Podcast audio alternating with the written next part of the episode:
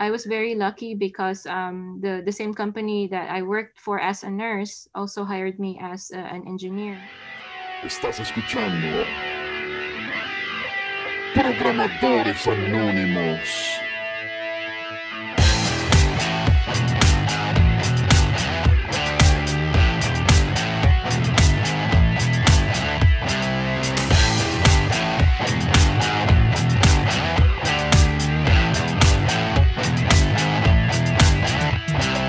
Bienvenidos al capítulo 8 de la temporada 2 de Programadores Anónimos. El día de hoy les traigo no solo una, sino dos historias de enfermeras que decidieron dar un giro a su carrera profesional y ahora son programadoras. Una de ellas está ubicada en Estados Unidos, la otra en Colombia. Es por eso que tendremos un programa bilingüe que espero que les sirva para practicar su inglés y adicional como inspiración si aún no han decidido hacer ese cambio en sus carreras. Antes de empezar con el programa, les quería recordar que si tienen una sugerencia, no duden en enviarnos un mensaje a través del chat de voz de Anchor o dejarnos un comentario en algunos de los posts en donde compartimos los programas. Queremos llegarle a más gente, así que somos todos ellos. Para identificarnos en este programa, vamos a utilizar personajes de Attack of Titan. Para eso vamos a estar con Sacha. Hola. Con Annie. Hi guys, hola. ¿Y quién les habla? Eren. Como les dije, este programa va a ser un poco en Spanglish, entonces veamos a ver cómo nos funciona esto. Para comenzar, ¿pueden explicarnos un poco cómo fueron esos días de trabajo cuando eran enfermeras? Sure, I can start. Back then, when I was still a nurse, um, I first of all I would have different shifts. I would work either 7 a.m. to 7 p.m. or 3 p.m. to 3 a.m. Or sometimes I would work 11 p.m. to 11 a.m. It, it matter. It, it doesn't, um, I don't have a set schedule. So I would have a very diff, like difficult time, like adjusting my time every day. So where did you sleep? I, I never slept. That's the answer. So I would come to work, get a report from uh, the previous nurse. Uh, I used to work in the ER, so I would either have maybe three patients to start with, and by the end of the day, I could have up to maybe up to six or seven, um, a total of maybe 20 to 30 patients I've seen in one day in the ER. That in those times, I would be communi- taking care of patients, communicating with doctors, communicating with other nurses, talking to other healthcare professionals like case managers, social workers, talking to family members, giving medications, save somebody's life, doing chest compressions, giving blood, injecting medicine, and all those things. So it's a very hectic day. And then at the end of the day, I go back to chart to make sure I've charted everything so that I don't get sued for anything. yeah, yeah. I hear that. I hear that. So it looks like a lot of work. uh, yes, definitely. ¿Qué hay de ti, Sasha? Bueno, como dijo Ani, pues yo también trabajaba eh, 12 horas. Siempre pues en Colombia es de 7 de la mañana a 7 de la noche o de 7 de la noche a 7 de la mañana. Eh, el último trabajo pues eh, fue en la unidad de cuidados intensivos. Yo era como la jefe del equipo de enfermería de, de esa unidad. Entonces digamos que mi trabajo no era tan asistencial como el de Ani, o sea, de inyecciones, pues muy raro, muy raro yo era más administrativa. Pues también me tocaba hacer cosas clínicas, pues como, ay, se me están olvidando los términos, se me olvidaba hacer cosas como, como asistenciales, eh, eh, me tocaba, pero pues era raro, más como estilo procedimientos complicados que pasar sondas o, o hacer curaciones de heridas complejas, bueno, pero como la administración de medicamentos y todo eso, sí era como responsabilidad de las auxiliares de enfermería. ¿Cómo era un día normal? Pues como es un día normal de una enfermera en, en, la unidad de cuidados intensivos de Medellín, de Policlínica, que para los que conocen Medellín saben que ahí es donde llegan los casos más hardcore de la ciudad. Pues normal, a las 7 de la mañana uno recibe el turno, escucha el reporte de, de, todas las auxiliares en compañía de la otra jefe que, que va a entregar el turno uno prioriza si hay que hacer algo, pues si hay algo urgente para hacer, si hay, no sé, una curación urgente, si hay un paciente en paro y hay que ir a hacer compresiones, pues, pues a, reanimar o lo que sea. Y ya el resto de día es eh, como ir reaccionando a, a, lo que va pasando en la unidad de cuidados intensivos. O sea, si alguien hace paro, pues uno va y asiste al paro. Si alguien se empieza a maluquear, pues uno va y, y hace que no esté más maluco. Y lo mismo, eh, eh, tratar con los médicos, tratar con la familia, coordinar el equipo de auxiliares, coordinar, pues yo tenía secretaria, entonces eh, la secretaria me ayudaba como mucho con, con los trámites administrativos, pero entonces, ¿qué jefe? Porque a tal paciente no le he hecho esta, esta tomografía? ¿Qué jefe? Porque tal medicamento no ha llegado? ¿Qué jefe? Que el paciente de la 8 está haciendo paro. Oh my God. Y todos en 12 horas. Entonces, tú tampoco dormías. No, yo tuve muchos problemas con eso. Dormir fue, o sea, dormir es una cosa que uno no se da cuenta lo importante que es y, de lo raro que es, porque pues tuve muchísimos problemas con, con, para, pues, para dormir, al punto de tomar pastillas para poder quedarme dormida. Yeah, yeah. So it looks like you both have used to have like sleep problems. So is that the same for you, Annie? So do you have to do you need to take pills or something if you want to fall asleep? Sometimes, yes. I, I think it's because of I got used to it when I was working as a nurse because it's the schedule was so off that I just had to take something. Or or sometimes um yeah, I would take some Benadryl or just something to help me go to sleep. I remember the the other day I, I worked with Annie on the same company for the same company. So the other day I just mentioned that I don't, I can't fall asleep, and she say, okay, yeah, what you need to do is drink beer. so I will say that maybe you have a lot of beer. yes, uh, yes, wine helps too. well, ahora vamos a hablar de cómo es el presente. Let's talk about our present right now. Please tell us how one day of a regular developer looks like right now? Let's talk later about what you exactly do as a software developer because you both have different fields. But first, I just want to focus on the timing, uh, the different schedules that you used to have compared with the current situation that you have right now. Uh, let's start this time with Sasha. Okay. Um, No, pues ahora estoy en el paraíso. antes, antes yo trabajaba 60 horas semanales. Sí, 60 horas más o menos. A veces más, a veces menos, pero yo diría que será como el estándar, cinco turnos a la semana. Cinco turnos de 12 horas son 60. Eh, ahora no, fue madre, trabajo 36 horas, yo empiezo a trabajar eh, a las 8, pues a esa hora me conecto, pues miro como lo del día, si tengo de pronto deuda técnica con algún PR, me pongo a hacer eso um, y a las 9 es el primer daily, ya ahí sé qué asignación tengo y trabajo hasta las 5 todos los días. Entonces ya, pues yo ya no tengo problemas para dormir, ya soy un reloj. A las 10 y media me da sueño todos los días. y todos los días es de lunes a viernes, ¿verdad? De lunes a viernes sí, pero los viernes trabajamos hasta el mediodía, hasta la 1. And how about you, Annie? Please tell us how it looks like one of your developers' days.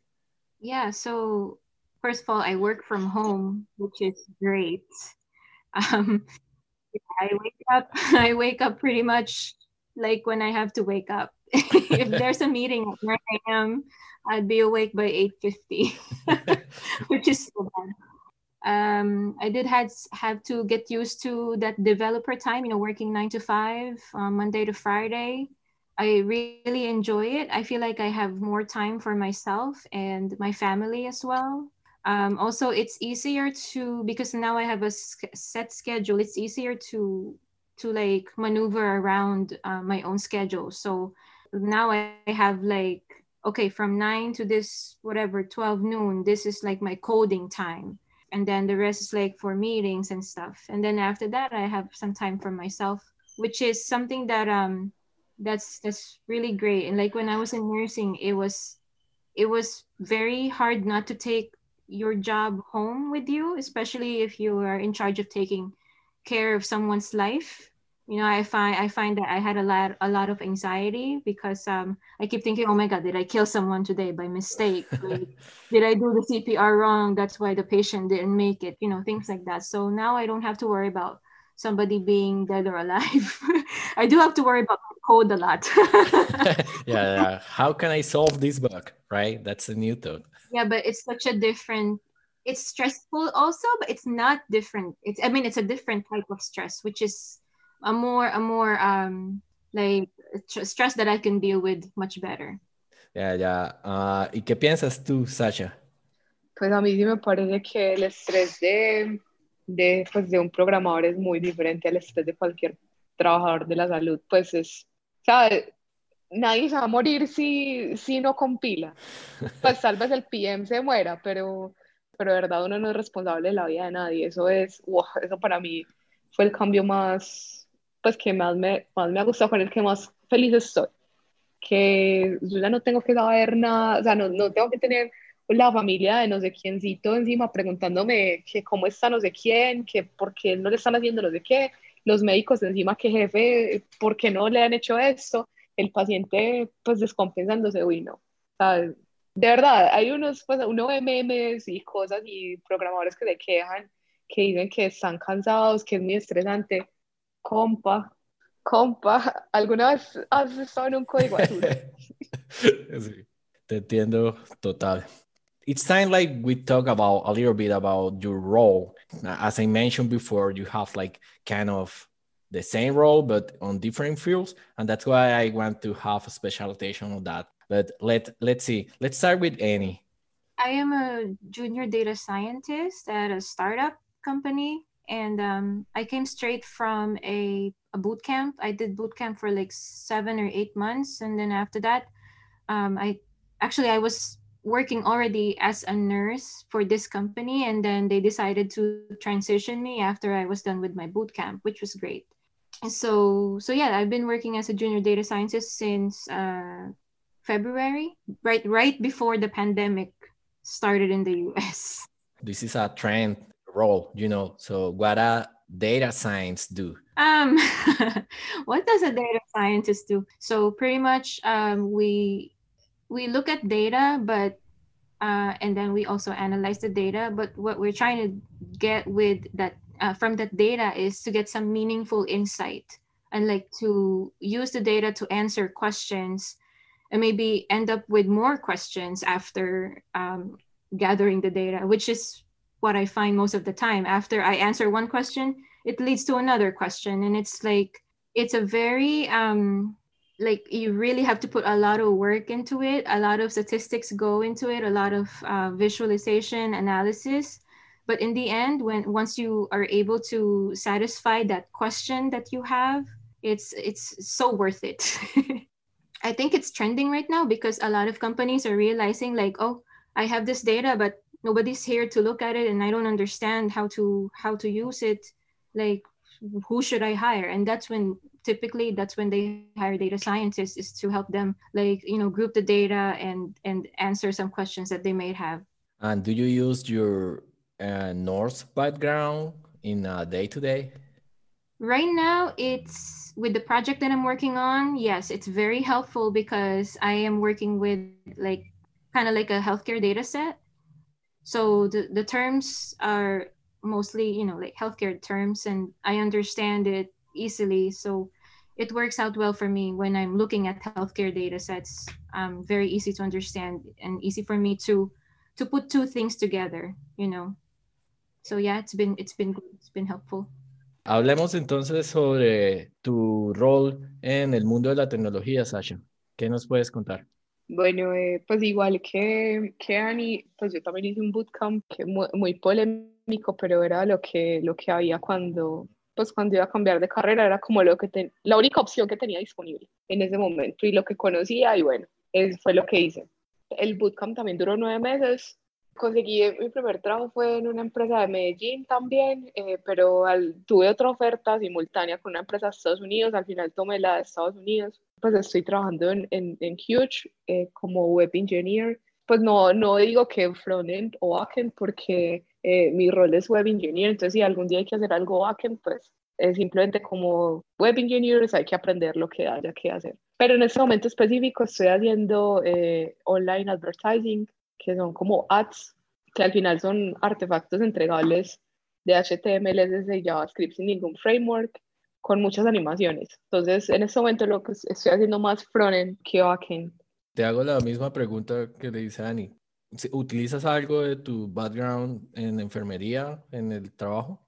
Pues en este momento el bagaje pues como técnico de la carrera no me sirve para nada las cosas técnicas, pero pues las, las habilidades blandas que adquirí siendo enfermera fueron las que me dieron ese trabajo pues literal. Pues está como la Dani antes y la Dani después. Que ser enfermera, o sea, imagínate, manejar personal, eh, tener todo súper coordinado, gestionar cosas con, como con diferentes disciplinas, eso da muchas habilidades de management y me ha servido muchísimo para trabajar organizadamente, para llevar eh, récord de lo que hago, para documentar, pues es algo como natural, uno está acostumbrado a escribir todo lo que hace en la historia clínica para que no lo demanden, como dijo Ani, que es lo mismo que uno puede hacer con el código, documentarlo.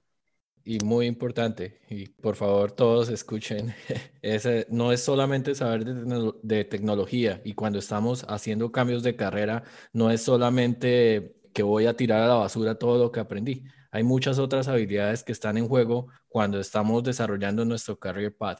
Y como el caso de ellas, eh, en algunos casos el conocimiento técnico puede ayudar, pero en otro las habilidades adicionales adquiridas pues le van a dar a uno un perfil más elaborado a la hora de enfrentarme a los clientes. I just want to talk a little bit about the bootcamps, uh, especially because I just feel like you has been studying a lot when you went back to the medical school, you know. I, I don't know how many years did you study in order to become a nurse, but I know that you had to study a lot of things. And after that, mm, did you thought in something like, okay, I want to join to the engineering school to become a, a web engineer or maybe a software developer because I need a engineering background. And why did you decide to join a bootcamp instead of going back to school again? I can talk about like briefly how much how much education I have as a nurse. First, I took a uh, it's called an associate's degree, so that's like a three two to three years degree from a community college, which is cheap. And then after that, I went back for two more years of school to take to get my bachelor's in nursing. And then after that, I went went back to school to get uh, a master's degree in public health so I have a master's degree in public health. And then that's, uh, I couldn't get a job in the public health field at the time that I graduated. Um, so I decided, you know, what else can I do? What else can be applicable, like healthcare wise, um, but like have that statistics, have that analysis. And I thought, oh, okay, data science sounds like it's close to epidemiology like something that that i'm very interested to into so i said okay i'll go back to school for data science. And then i realized that um, it's it's so i was already in so much debt from school um, and i have like no more money. I have you know i don't have much time anymore. So i said okay i'll just go back to um, get like a, a boot camp uh, certificate and hopefully my somebody hires me.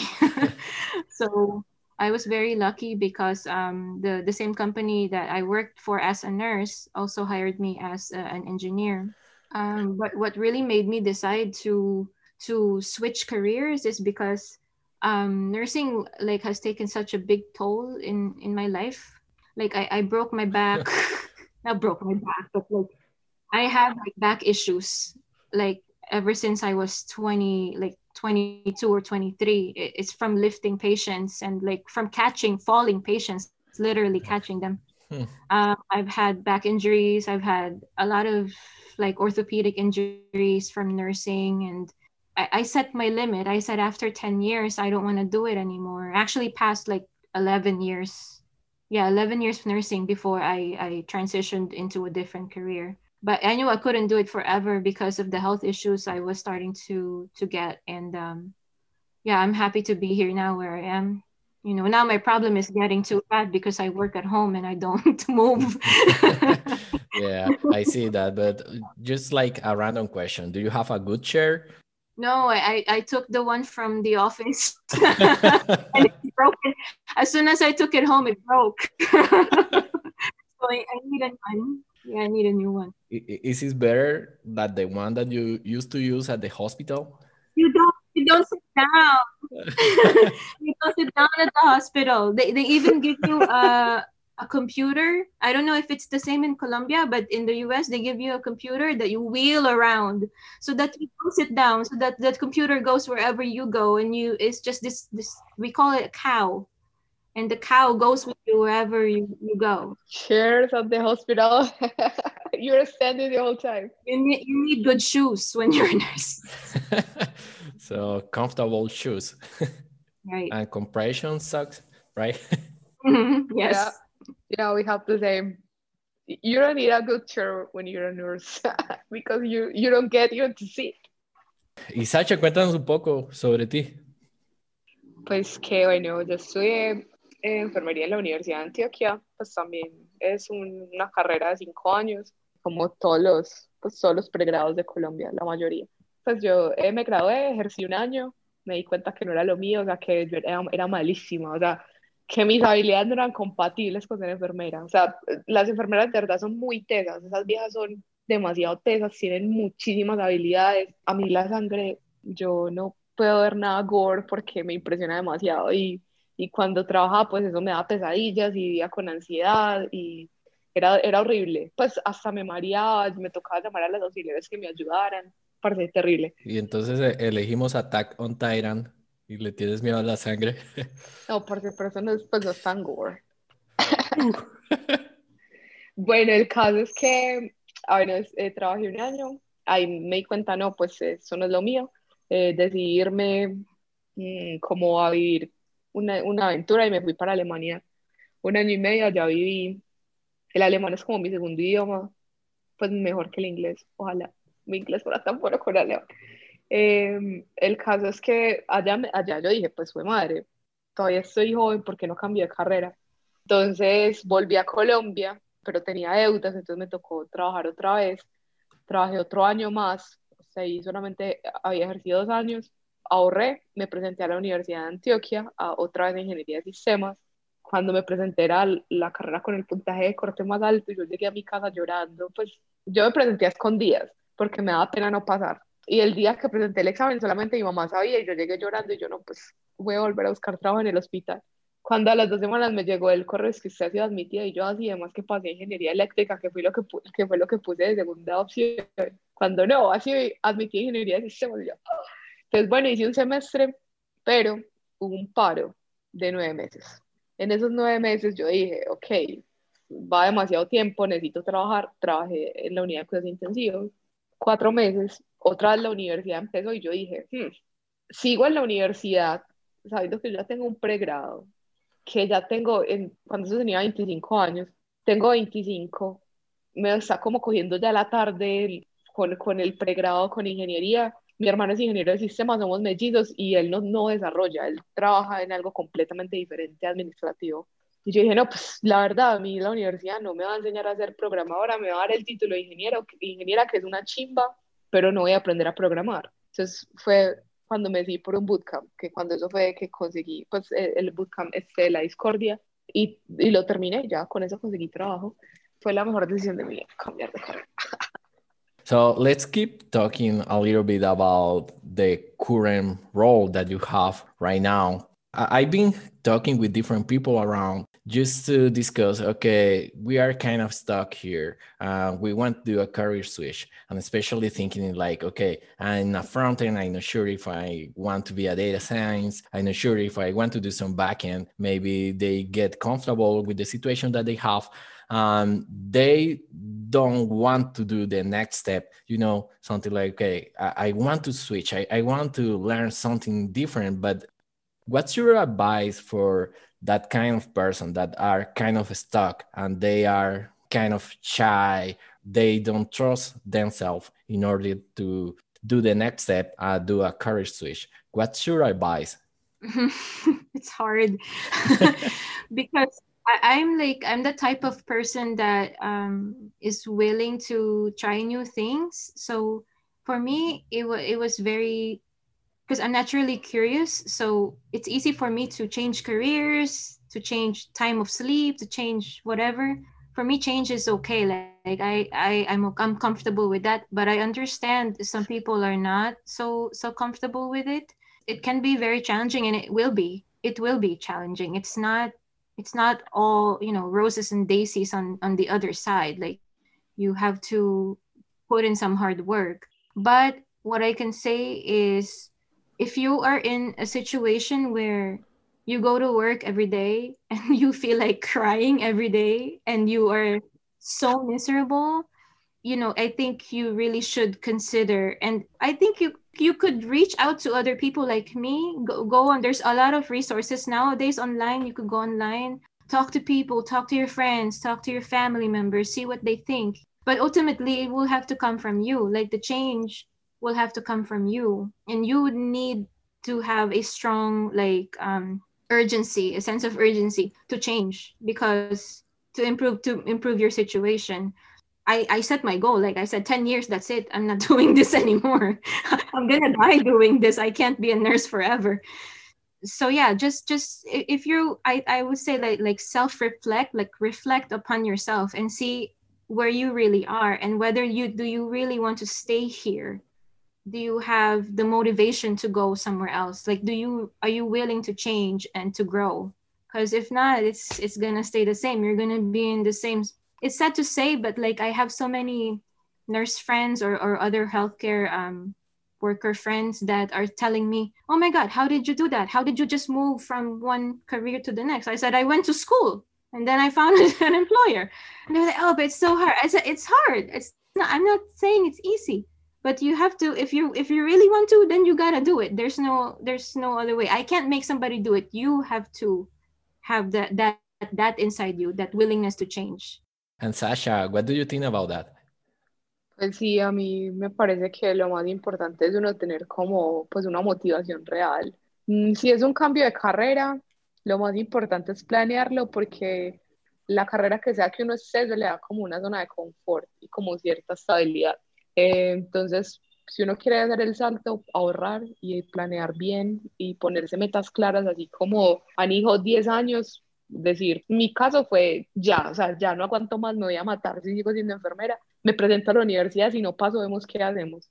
Pero si, digamos, uno es, por ejemplo, pues si uno está trabajando, no sé, backend y quiere pasar a Machine Learning, pues primero informarse, qué opciones hay, eh, hacer parte de alguna comunidad, hablar con las comunidades y preguntarle a la gente de esa que hay por ahí que quiere compartir su conocimiento, qué puede hacer uno para poder lograr esa meta eh, si uno está trabajando a la par, la única manera de aprender es dedicarle tiempo. Entonces toca, o sea, por la noche ponerse a estudiar o, o los fines de semana o, o, meterse a un bootcamp nocturno, o sea, ponerse deadlines y, y, y, una presión y unas metas seguras, pues para uno poder eh, hacer el cambio.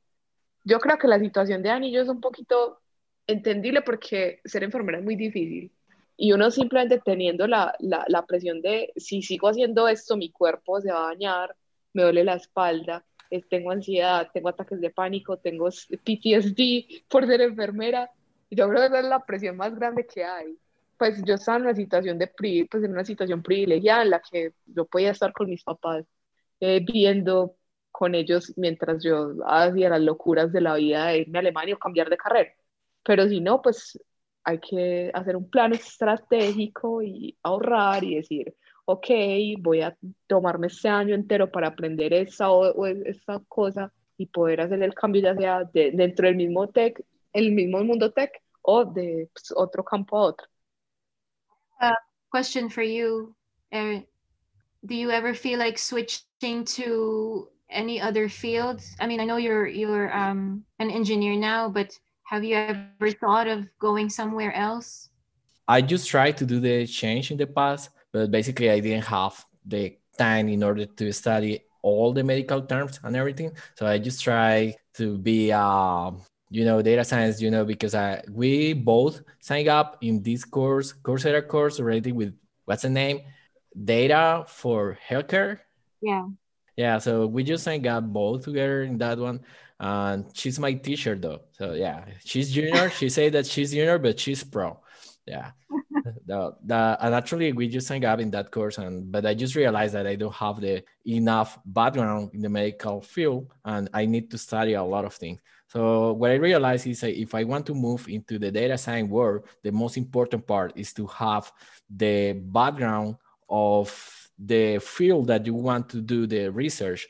So if you want to move in data science for healthcare, it would be great to have a background in healthcare. Or if you want to do something related, I don't know, with the space or with physics, you know, you need to be good on that if you want to move on on that side of the world, especially because you know, as a engineer, right now I really like to do things from scratch. But you know, in data science, you do more scripting than coding. So it means like you need to iterate with data, you need to create graph, but you use many libraries and you create scripts. You know, you don't generate a huge software. There are some exceptions for sure that you need to create an interface or something like that, but it's more focused on uh, scripting to generate graphics and tell a story to the client with the data that you have. You play with the data, you create stories and everything. That's why it's really important to have the background. Entonces llegó el momento de finalizar el programa y como es costumbre en programadores anónimos, vamos a revelar nuestras identidades claramente si los invitados quieren. Eh, aprovechemos este espacio no solo para decir quiénes son y dar la información de contacto, sino también para que puedan darnos alguna conclusión con respecto a la temática de cambios de carrera. Ustedes hicieron algo muy bueno y es que lograron hacer ese match entre lo que estudiaron antes y lo que tienen en el mundo de la tecnología ahora, sea por un lado aplicándolo en ciencia de datos o por el otro utilizando todas esas habilidades blandas que adquirieron a lo largo de la carrera en el mundo de la tecnología. Entonces, si pueden dar algún resumen, dónde los pueden contactar. Bueno, llegó la hora de finalizar el programa y como es costumbre en programadores anónimos, vamos a revelar las identidades de nuestros invitados. Vamos a comenzar con Sacha. Cuéntanos un poco sobre ti, si quieres. Bueno, eh, mi nombre real es Daniela Gómez. Me pueden encontrar en Twitter como Arkins, D-A-R-K-I-N-S-S. Pues si tienen dudas de hacer el cambio, si quieren que les cuente cómo fue mi proceso, en qué escuela estuve, qué opciones hay en este momento, si están de pronto en Medellín, pues en Colombia, eh, les puedo dar tips de, de, comunidades, que es pues comunidades que, que, pueden servir de apoyo y cosas gratis, muchísimas que hay para aprender a, a desarrollar. En este momento eh, trabajo en Huge, en Medellín, eh, también soy mentora de una organización sin ánimo de lucro que se llama Colab, donde se le da pues como experiencia práctica a desarrolladores que estén incursionando en el mundo frontend con React. Estamos lanzando eh, la segunda corte en español. Esta semana son las eh, inscripciones, es totalmente gratis. Es un trabajo muy, muy personalizado y colaborativo. Eh, equipos de cuatro personas, de cuatro desarrolladores, somos tres mentores por corte. Se trabaja con un proyecto real con metodologías ágiles. Es una de las opciones gratis que hay para aprender. yo creo que, que lo más lindo de la programación es que es súper democrática, que el conocimiento está libre está Free Code Camp, están las comunidades, los meetups, muchísimas cosas gratis que se pueden hacer si de verdad quieren empezar eh, a ser desarrolladores. Es una opción muy, muy barata. Me pueden hablar por Twitter eh, y ya. Vale, muchas gracias, Sasha. So let's go with Annie. So my name is Francis Q. Um, you can connect with me on LinkedIn so I'm just gonna spell my name. Some people get it confused. It's F R A N C E S, and my last name is C U E. Just look me up on LinkedIn. Um, connect with me. Let me know if you have any questions. If you ever feel like you need someone to talk to about transitioning, whichever field you're coming from, I want to tell you that it's possible. Uh, if I can do it, I'm sure you can do it. Um, also, like uh, we need more women in tech so if you are um, a girl out there that's looking into transitioning to the tech to the tech world, um, uh, just add me up on LinkedIn and um, we can talk about about it. There's so many re- resources out there. It's free resource that I can you know I can give you. Um, yeah, just let me know. Muchas gracias a todos por escucharnos. Muchas gracias a nuestros invitados por su tiempo. Esto fue el capítulo 8 de la temporada 2 de Programadores Anónimos. Buena ciencia a todos.